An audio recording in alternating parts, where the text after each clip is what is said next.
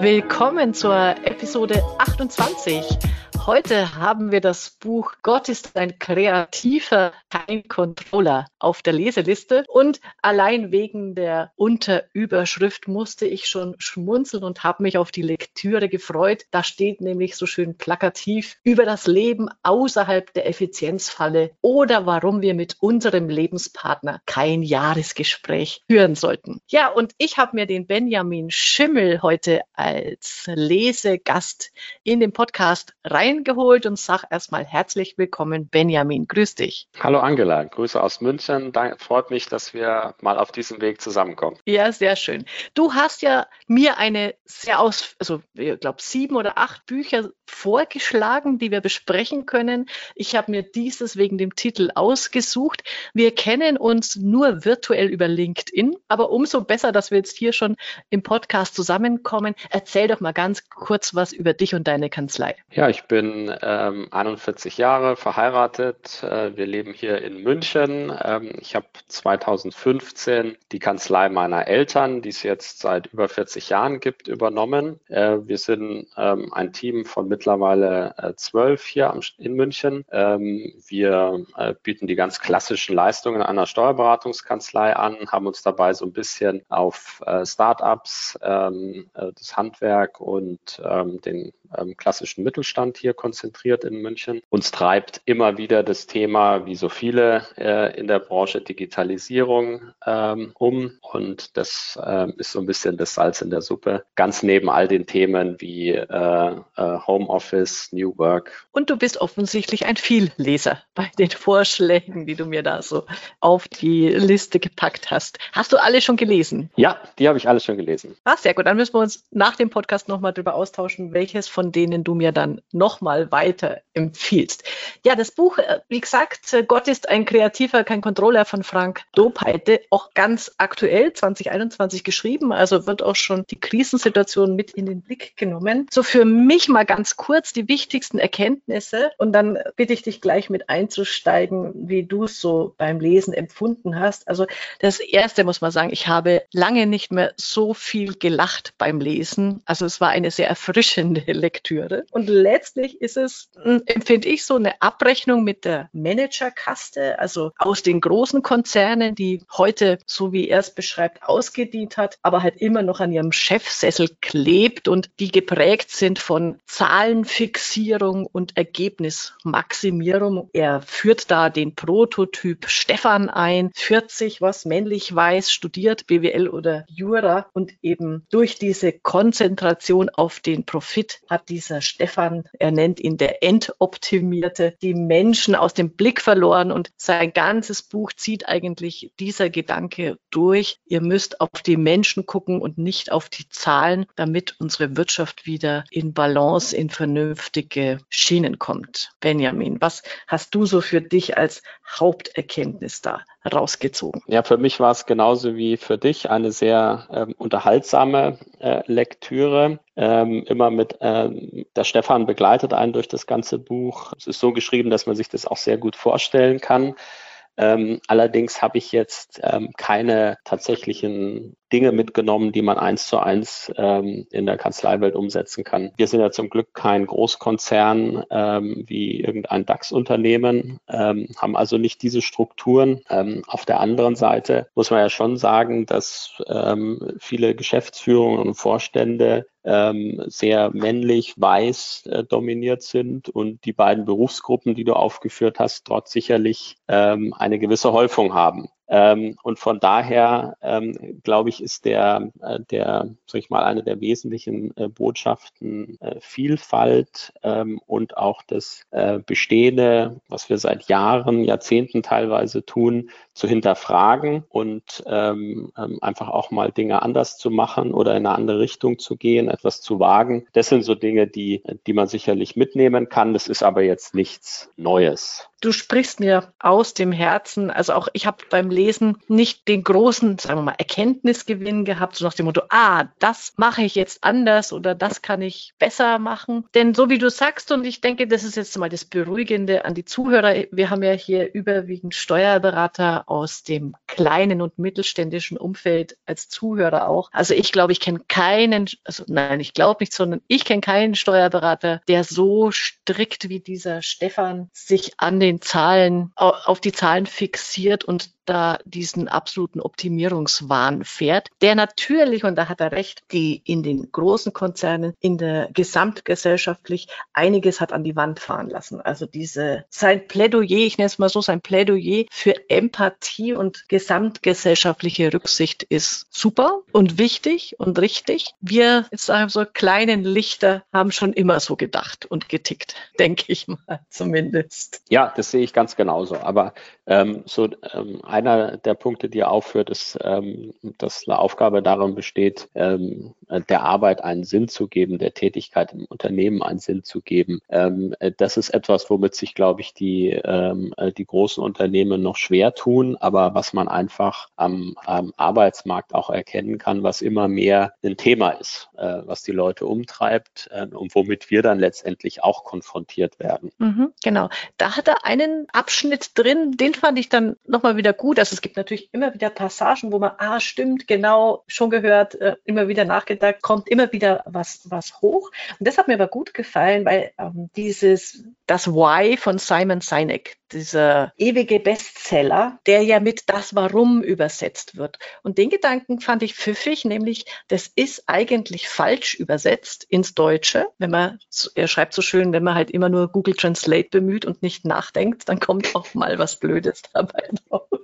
Äh, nämlich, das Warum ist ein rückwärtsgewandter Begriff und es stimmt ja auch. Warum hast du das gemacht? Warum hast du diesen Fehler? Warum, warum, warum? Das ist ja eher was Vorwurfsvolles. Die richtige Übersetzung, die den, die, die Perspektive nach vorne lenkt, ist das, es müsste heißen, das Wofür? Mhm. Wofür und für wen tue ich die Dinge? Also das sind dann so kleine, sag mal, Ideensplitter, die er drin hat, die mich, die mich dann positiv überrascht haben und, und auch ermutigt haben, immer weiter zu lesen. Ja, das, ähm, das ist ein Thema, was ich wirklich ähm, wichtig auch finde, ähm, insgesamt für uns, dass man sich das immer wieder äh, vor Augen führt, welche Antwort können wir da geben ähm, und dann letztendlich auch ähm, das eigene Wirken in den richtigen Kontext äh, zu heben. Äh, das ist auch etwas, wo ich denke, wo wir in, in den Steuerberatungskanzleien einen riesen Vorteil gegenüber den Beratung, den großen Beratungsgesellschaften oder Konzernen haben. Äh, wir haben ja schon immer Work-Life-Balance ähm, ähm, anbieten können. Und wir hatten schon immer Teilzeitmodelle und ähm, familiengerechtes Arbeiten. Ähm, aber ähm, ich habe selber mal für eine große Beratungsgesellschaft äh, gearbeitet. Ähm, da ging es auch immer nur so, wie man hier den Stefan sieht, äh, wichtig, wichtig, beschäftigt und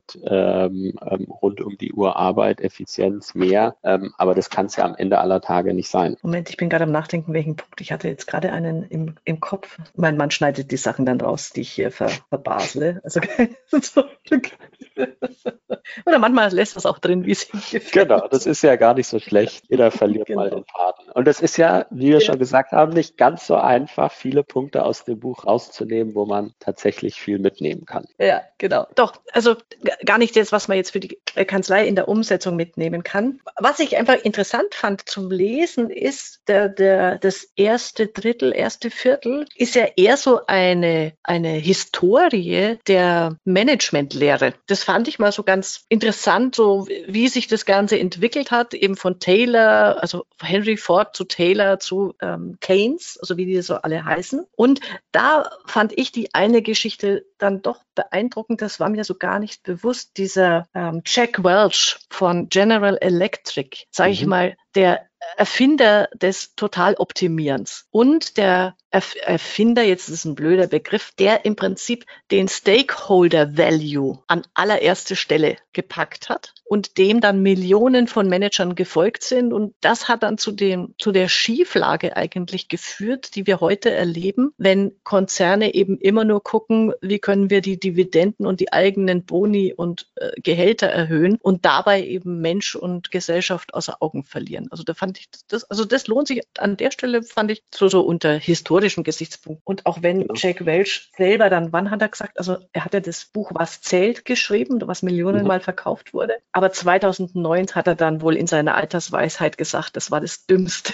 was er jemals hat sagen können. Aber da war es genau. dann zu spät. Genau. Ich, ich glaube, du meinst den Shareholder Value, oder? Nicht den Stakeholder. Value, weil der, ja. weil der, ja. ähm, das ist ja eigentlich eine Denke, die jetzt den Blick weiter aufmacht. Ähm, und ähm, der Shareholder Value hat letztendlich Jack Welch war ja einer der ersten, der äh, Unternehmen, äh, ist ja im Endeffekt äh, sozusagen ein, ein, ein vergleichbarer Konzern wie Siemens, ähm, der breit aufgestellt war und sozusagen immer die schlechtesten dann verkauft hat ähm, und ähm, auch ähm, die einzelnen Unternehmensbereiche immer zur absoluten ähm, äh, Topleistung getrieben hat. Ähm, und das hat dann, dann dafür, dazu geführt, ja, man will immer nur den Unternehmenswert erhöhen, den Wert für die Aktionäre erhöhen von ähm, Quartal zu Quartal. Und ähm, dabei ist so ein bisschen, nicht nur ein bisschen vernachlässigt worden, äh, was sind denn die anderen Parteien in dem Spiel? Ja, das, was man äh, heute häufiger sieht, dass sich Unternehmen auch fragen, äh, was ist denn meine Rolle in der Gesellschaft? Was ist meine Verantwortung meinen Mitarbeitern gegenüber ähm, und der Umwelt gegenüber? Ähm, und das findet natürlich in so einem ähm,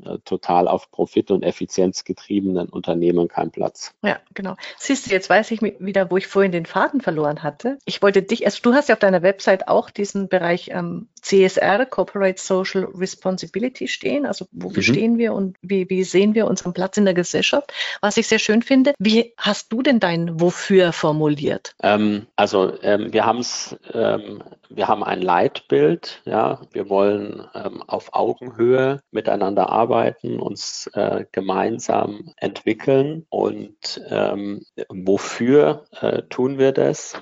Wir wollen äh, das Leben unserer äh, Kunden ähm, einfacher machen, ähm, die sag ich mal, die ganzen Verpflichtungen, die einem gesetzlich auferlegt wird, zu erfüllen. Aber ähm, wir wollen das Ganze auch mit einem äh, nachhaltigen äh, Blick tun. Ähm, also nicht nur äh, kurzfristig irgendwelche Steueroptimierungen, sondern äh, was ist denn ähm, dem Unternehmer insgesamt wichtig? Wo möchte er hin? Und nicht nur mit seinem Unternehmen, ähm, sondern äh, mit seiner Familie und seinem ganzen Leben. Und sagen für uns das Thema, für uns als Unternehmen, das Thema Nachhaltigkeit das eine ist klar, wir sind ein Unternehmen. Wir müssen ähm, profitabel sein, damit wir Gehälter bezahlen können, damit wir in Ausbildung, in Infrastruktur äh, investieren können. Ähm, aber das Ganze funktioniert eben nur, weil wir in einer äh, Gesellschaft leben, ähm, in, in, der es einen sauberen rechtlichen Rahmen gibt. Ähm, und das möchten wir auch äh, zurückgeben. Das heißt, äh, wir versuchen unseren CO2-Fußabdruck äh,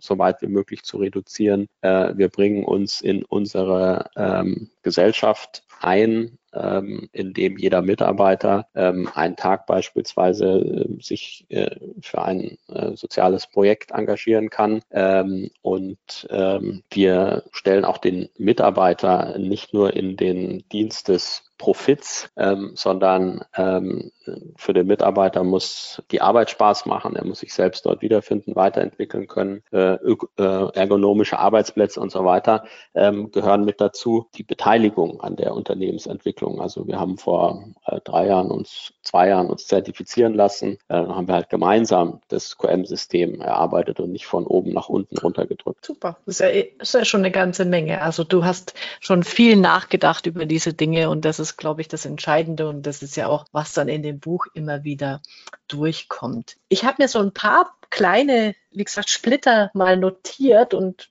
wir können ja mal so abwechselnd gucken, ob, ob du da auch noch das eine oder andere hast. Was mir zum Beispiel gefallen hat, war der Gedanke, also natürlich jetzt bei diesen Konzernen, wenn da irgendeine Kommunikation funktioniert über E-Mail und nicht mehr über, ähm, wie heißt Managing by Walkaround, sondern Managing by E-Mail, was natürlich totaler Schwachsinn ist, wenn man ernsthaft sich für andere Menschen interessiert. Und sein kleiner Tipp an der Stelle war dann, wenn dir was wichtig ist, dann schreib einen handschriftlichen Brief. Und die Vorstellung gefällt mir gut, wenn ich mir vor, wenn ich, wenn ich denke, ich als Chef oder Chefin, lass es 15, 10, 12, 15 Mitarbeiter sein, die du hast. Und ich mache mir wirklich für jeden einzelnen Einzelnen die Mühe, also nicht den, den gleichen Text dann für alle, das wäre wieder kontra, äh, kontraproduktiv, aber jedem Mitarbeiter einmal im Jahr zu welcher Gelegenheit auch immer, einen persönlichen Brief zu schreiben. Das stelle ich mir sehr wertschätzend vor. Machst du sowas? Hast du schon mal gemacht? Ähm, ja, ich mache das, obwohl ähm, das immer wieder dazu cool. Zurückfragen führt, äh, weil meine Handschrift ist äh, grauenhaft. Ähm, und es ist ähm, auch kein, ähm, sag ich mal so, klassisch, in, klassischer Brief, sondern zum Geburtstag bekommt jeder von mir handgeschriebene äh, Karte ähm, mit persönlichen Worten. Das ist mir auch wichtig, ja, auch in der Zeit, wo man jetzt eine E-Mail schreiben kann oder so. Ich weiß, ähm, ich, mir fällt jetzt gerade nicht mehr, es gibt einen relativ berühmten Unternehmer, der das macht, der regelmäßig Briefe, der hat tausende Briefe auch schon geschrieben an seine Mitarbeiter. Mhm. Das ist einfach nochmal, also wenn man sich selber in diese, in, in diese Situation versetzt, ähm, du bekommst, da muss sich jemand hingesetzt haben auf ein Blatt Papier, der hat sich Gedanken gemacht, der hat es selbst geschrieben, das kann man ja auch sehen an der Handschrift betrifft, ähm, ja. der hat sich Zeit für dich genommen. Das ist einfach nochmal eine ganz andere Botschaft als ähm, irgendeine äh, E-Mail, die dann vielleicht auch noch äh, voll Rechtschreibfehlern ist und äh, die Groß- und Kleinschreibung missachtet und wo dann noch die Anrede fehlt. Ähm, das kann man nicht miteinander vergleichen. Ja, Und also an der Stelle, ich werde ja auch immer wieder mal gefragt, zur, typischerweise zur Weihnachtszeit, Angela, was soll ich denn dieses Jahr zu Weihnachten meinen Mandanten schreiben? Ganz ehrlich, wenn ich mir die Frage stelle, dann bin ich schon auf dem Holzweg. Weil wenn ich solche Geburtstags, auch den Mandanten gegenüber bin ich der Meinung, wenn ich diese Geburtstags- oder Weihnachtsgrüße nur mache, weil es irgendwie gesellschaftlich verlangt erfordert wird, aber gar nicht von mir aus von Herzen kommt, dann kann ich es wirklich gleich bleiben lassen. Ja, genau. Also das, ähm, das muss man wirklich, das merkt man ja auch. Ja, also finde ich, wenn du was kriegst, das merkst du ja, ist das jetzt irgendwie äh, so ein Standardding? Ähm, hat er sich da wirklich Gedanken gemacht oder ähm, ähm, hat er da irgendein äh, was aus dem Poesiealbum abgeschrieben? Ja, genau. Und also nur um der den Humor vom Herrn Dopeide dann nochmal ins Spiel zu bringen, weil, wo er das eben schreibt, eine persönliche Karte und warum ist das wichtig? Ich musste so lachen, weil dann schreibt er, naja gut, das ist vergleichbar mit, Sie schreiben ja auch keine Trauerkarte per E-Mail, weil dann könnten Sie Ihrer Frau auch zu Weihnachten Geld schenken. Die Vorstellung finde ich wunderbar, wenn mein Mann das nächste Mal mit dem Umschlag kommt und sagt, hier, liebe Angela, 500 Euro zu Weihnachten, kauft dir was Schönes. Ich glaube, ich werde ihm das dermaßen um die Ohren hauen. Genau, da gibt es ja das gleiche Zitat, äh, wer seinen Lebenspartner kurz vor Weihnachten zum Jahresgespräch inklusive Zielvereinbarung bittet, wird den Unterschied zwischen Theorie und Praxis am eigenen Leib spüren. Ähm, das kann ich niemandem empfehlen, das tatsächlich mal so zu machen. Wobei, also er also das macht er ja richtig ausführlich. Und allein dafür hat es gelohnt, sich, also hat es für mich gelohnt, dieses Buch zu lesen, weil er ja über fünf Seiten hinweg dieses 360 Grad Feedback-Gespräch zwischen Birgit und Martin beschreibt. Die, warte, ich habe mir das extra hier notiert, das muss, da muss ich ein paar Sachen draus vorlesen, weil das ist gnadenlos lustig. Also er, er hat dann, also 360 Grad Feedback, ganz wichtig, dass man natürlich vorher die Nachbarn, die Kinder, die Schwiegereltern alle mit einbezieht einbezieht und befragt, wie die Birgit so performt hat. Und dann hat man natürlich auch ein paar Kennzahlen in petto, die man der Birgit vorlegt, damit sie später an sich arbeiten kann. Und der erste Faktor ist der LQ-Faktor, also die Leadership-Qualität. Also wie äh, verhält sie sich gegenüber den Kindern? Sind die zufrieden mit ihr und so weiter? Und dann kommt, das ist so gut, der SPW, also Siegfried äh, Paula äh, Wilhelm, als Indikator für aktuelle Marktattraktivität. Was bedeutet, bedeuten die Buchstaben? Sechs pro Woche oder sechs pro Monat. Es geht dann so weiter. Warte mal, was kommt da noch? Ja, auch, auch äh, sehr schön der NFQ, also der News, New Friends Quotient. Also es heißt ja immer, man muss schauen, dass man immer wieder Bewegung auch in seiner Beziehung hat und neue Bekanntschaften pflegt. Also diese Vernetzung ist wichtig und zwei pro Monat, dann ruft, wirft er so Zielzahlen ins Gespräch und man merkt dann, wie, wie Birgit immer äh, etwas indigniert wird. Und er sagt dann irgendwie gar Also ja, genau. Dann äh, das Ganze äh, auch noch bezogen auf, also wie viel Handtaschen braucht es eigentlich, wenn man nur zwei Hände hat und kann man hier nicht Kosteneinsparungseffekte erzielen und so weiter und so fort. Er schreibt dann nur, man muss aufpassen, sollte die äh, Frau tendenziell zu Gewalt, zur Gewalttätigkeit neigen, muss man rechtzeitig den Raum verlassen. Aber das bringt es einfach äh, so schön auf den Punkt. Wenn, also und, und unter dem Gesichtspunkt sich mal, die, ich weiß ja nicht, das ist meine Frage jetzt an dich, wenn ich mir solche Zielvereinbarungsgespräche mit meinen Mitarbeitern mal angucke, wie sinnvoll sind die wirklich und wie ernsthaft tragen die zur Entwicklung des Mitarbeiters bei? Oder setzen sie ihm nur Scheuklappen auf, wo er einfach nur noch auf sein Zielerreichungstableau schielt und guckt, dass er ja da irgendwie in das Schema passt? Genau, das also ähm, für mich ist das Thema ähm, Mitarbeitergespräche wichtig, ja, dass man sich einmal ähm, mindestens einmal auch strukturiert Zeit nimmt, ähm, um auf das vergangene Jahr zu schauen, was ist gut gelaufen, was ist nicht so gut gelaufen, äh, äh, wo möchte der Mitarbeiter hin, ähm, dass man wirklich in ein äh, ähm, Gespräch zu dem äh, Thema auch kommt ähm, und das Messen in, ähm, sag ich mal, Performance-Indikatoren greift ja häufig zu kurz. Ja? Also natürlich gibt es überall, also sozusagen, wir müssen ökonomisch funktionieren. Jeder äh, aus der Kanzleiwelt kennt ja die ganzen äh, Benchmarks, die es da gibt, ähm, aber das Engagement des einzelnen Mitarbeiters umfasst ja mehr. Ja? Also wie bringt sich jemand ins QM System ein? Äh, wie bringt er sich in die Ausbildung ein? Äh,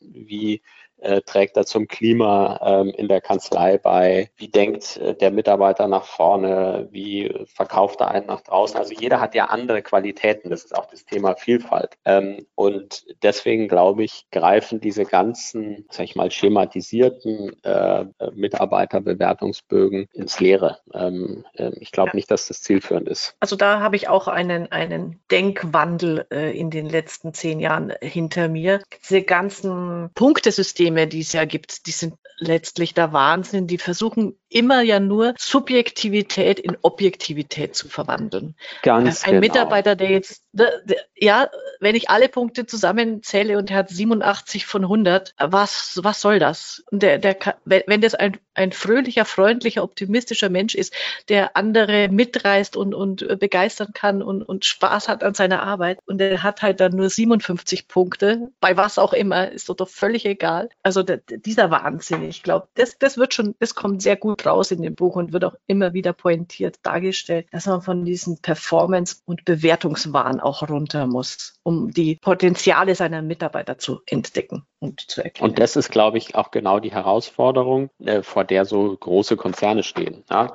ist natürlich was anderes, ähm, ob du jetzt tausende Mitarbeiter in irgendeiner Form ähm, beurteilen musst, schauen musst, wo sind da deine Talente, wen entwickelst du irgendwie weiter, ähm, als äh, wir jetzt in unseren ähm, eher mittelständischen Unternehmen, ähm, wo du noch einen direkten Draht zu deinen Mitarbeitern hast. Ähm, und ähm, also ich habe die gleiche Entwicklung durchgemacht. Ich kenne ja diese Systeme auch und dann verliert man sich in Diskussionen. Sind es jetzt, ist es jetzt acht oder neun? Ähm, und bei dem Merkmal ist es da sieben oder fünf? Und was bedeutet jetzt die 87? Und ähm, man vertut eigentlich wertvolle Zeit, die man ähm, ganz konkret damit äh, nutzen könnte, zu identifizieren, was ist es denn jetzt ganz konkret, ähm, wo der Mitarbeiter sich noch entwickeln möchte möchte oder ähm, äh, wo genau der richtige Platz für den oder die Mitarbeiterin ist. Ja, und da bringt er auch, das ist zwar jetzt nicht in unmittelbar in dem Zusammenhang, aber ein Gedanke, der mir auch äh, gefällt, das Kapitel heißt auch, die Mutter aller Antworten ist die Frage, wo er nochmal hinterfragt und, und durchdenkt. Also natürlich, ich habe auch Kommunikationstechnik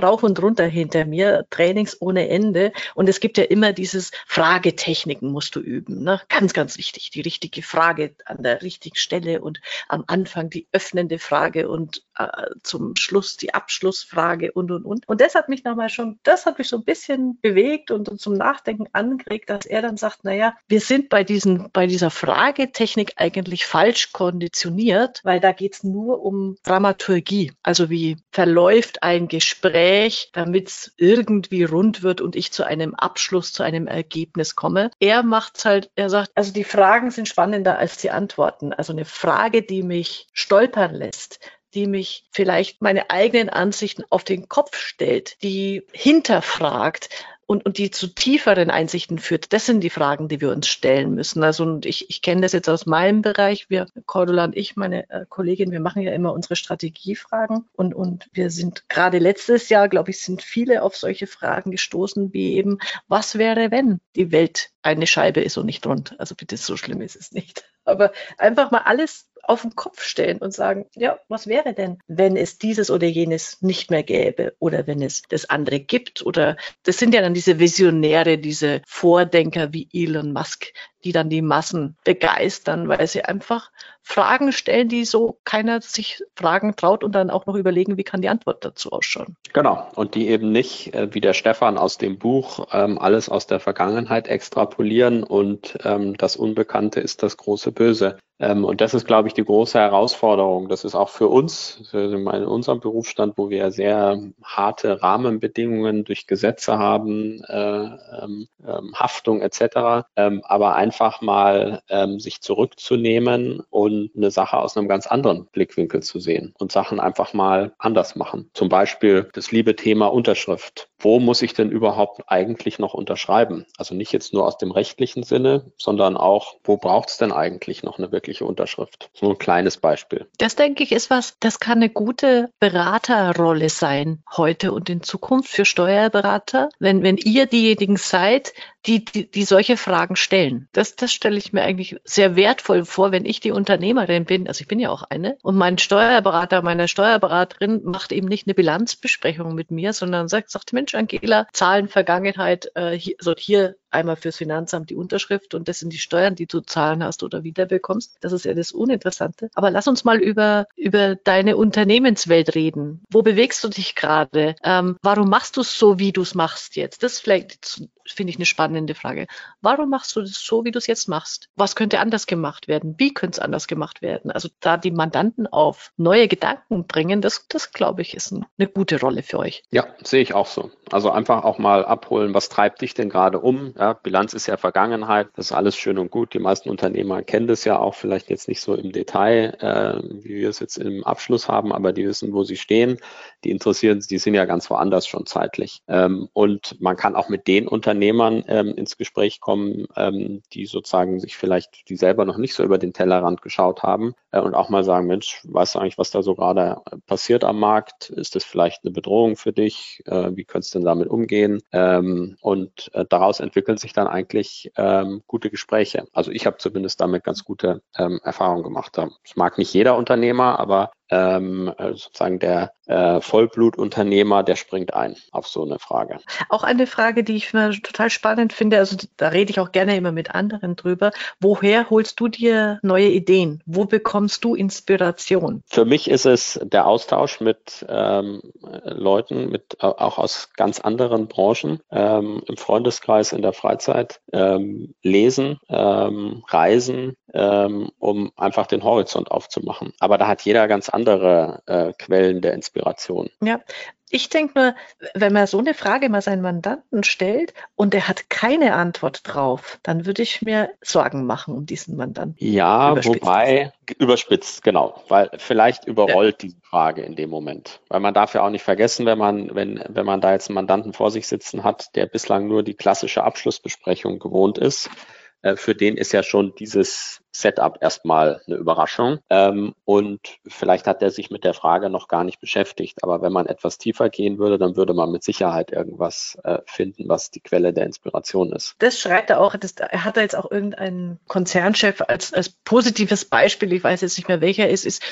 von dem er auch berichtet, der bucht sich bei, ich weiß nicht wie vielen Online-Seminaren ein, der liest ganz viel, der hört ganz viele Podcasts, also sich aus den unterschiedlichsten Bereichen Ideen zu holen, Anregungen. Und das ist die, der Job, sagt er ja auch, von einem guten Unternehmenslenker dass man eben nicht mit der Wiedervorlage-Mappe durch die Gegend läuft und seine Jobs abarbeitet. Das ist was, das sollte man delegieren, sondern dass man sich Inspiration holt, Ideen für die Zukunft und, und ein äh, Managementberater hat mal ganz viele Unter Unternehmenschefs begleitet, drei Monate lang und festgestellt, die sitzen zu 70 Prozent ihrer Zeit einfach in Meetings, in so Zahlenmeetings. Und da sagt er, was für verschwendete Zeit. Da kommt nichts dabei raus, außer dass er das weiß, was er vorher auch schon wusste. Raus aus dem Kalender mit, mit solchen Meetings und dann eben äh, rein, rein in den Kalender. Geht's auf Messen, lernt's Leute kennen, hm, lest was, ja, das ist immer einfacher gesagt als, sehe ich auch so. Ja. Es ist immer einfacher gesagt als getan, weil man ist ja äh, schnell so in seinem Tunnel, ja, ähm, mhm. wird da zugebucht mit Meetings, macht da ein Ding nach dem anderen.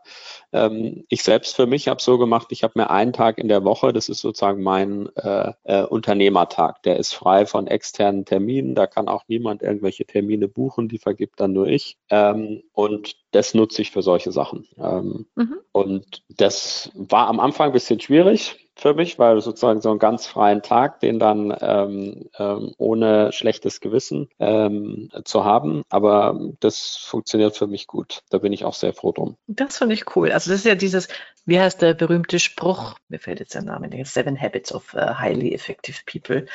Äh, du musst an deiner Kanzlei, an deinem Unternehmen arbeiten und nicht in deinem Unternehmen. Das ist ja genau Sinn und Zweck. Cordula, meine Kollegin, die hat da wunderbar, die nennt es ja, das ist dann Fridays for Future in der abgewandelten Form. Ja, das nee, also das, äh, weil man muss sich ja irgendwie die Zeit nehmen, das angucken, ähm, sonst passiert's nicht. Also man kann natürlich, äh, jeder läuft ja offen durch die Welt und man sieht am Wochenende was oder man tauscht sich mit jemandem aus und dann kommen neue Ideen, ähm, aber die müssen ja dann auch umgesetzt werden. Die muss ja dann auch ähm, in, den, in den Unternehmensalltag bringen ähm, und man muss einfach mal machen. Warte mal, wo habe ich mir das aufgeschrieben? Das ist mit den Ideen, das fand ich sehr schön, nämlich du brauchst nicht nur Mut, sondern Tapferkeit. Das hat mir gut gefallen. Also du musst nicht nur Mut haben, um neue Ideen umzusetzen, sondern du brauchst auch ein Stück weit Tapferkeit, weil das ist mehr als Mut, weil das, der Tapfere heißt auch, da, da steckt Schweiß, Arbeit, Konsequenz, Disziplin dahinter, bis das Ganze mal umgesetzt wird, weil sonst bleibt es einfach im Stadium der Idee hängen. Den, den Spruch, den fand ich nochmal schön. Genau, also den fand ich auch ähm, sehr schön, weil du hast vorhin Elon Musk bemüht ähm, und man sieht ja immer nur die Unternehmer, ähm, die jetzt erfolgreich sind, die die riesigen Unternehmen aufgebaut haben. Aber selbst wenn man bei denen mal in die Biografie schaut, äh, was da alles nicht funktioniert hat und wie viel Schweiß ja. und Tränen ähm, äh, da geflossen sind und durch wie viele Betonwände die rennen mussten, sieht man nicht. Ja, ja, genau. Das finde ich auch immer bei diesen ganzen Biografien oder Lobeshymnen auf die Erfolgreichen von heute. Dieser dieser Teil, was bis die dort sind, wo sie heute sind, der wird immer so, so mini, mini dargestellt und das, das Heroische wird ganz groß. Ich finde, umgekehrt ist es eigentlich das viel Wichtigere, dass es eben nicht von heute auf morgen oder mit einem Fingerschnipsen passiert und das sind die äh, Glückspilze, denen das in Schoß fällt, sondern die haben da auch ja viele Jahre oder sogar Jahrzehnte hart gekämpft und gearbeitet und gegen die Windmühlen ähm, angetreten, bis sie dann an der Stelle sind, wo sie heute sind. Ja. Ein, einen kleinen Punkt habe ich noch aufgeschrieben, weil da habe ich mich an was erinnert aus meiner hübnerschen Vergangenheit. Er, er schreibt einfach, er schreibt einmal, finde ich eigentlich ganz schönen Satz, wenn Innovation erfolgreich sein soll, muss nicht nur das Forschungsbudget, sondern auch das Kommunikationsbudget erhöht werden. Finde ich ein super Gedanke, weil bei all dem Digitalisierung, neue Techniken, Veränderung, was wir in jedem Unternehmen und auch in jeder Kanzlei haben, damit es bei den Mitarbeitern positiv aufgenommen wird oder überhaupt mal angenommen werden kann,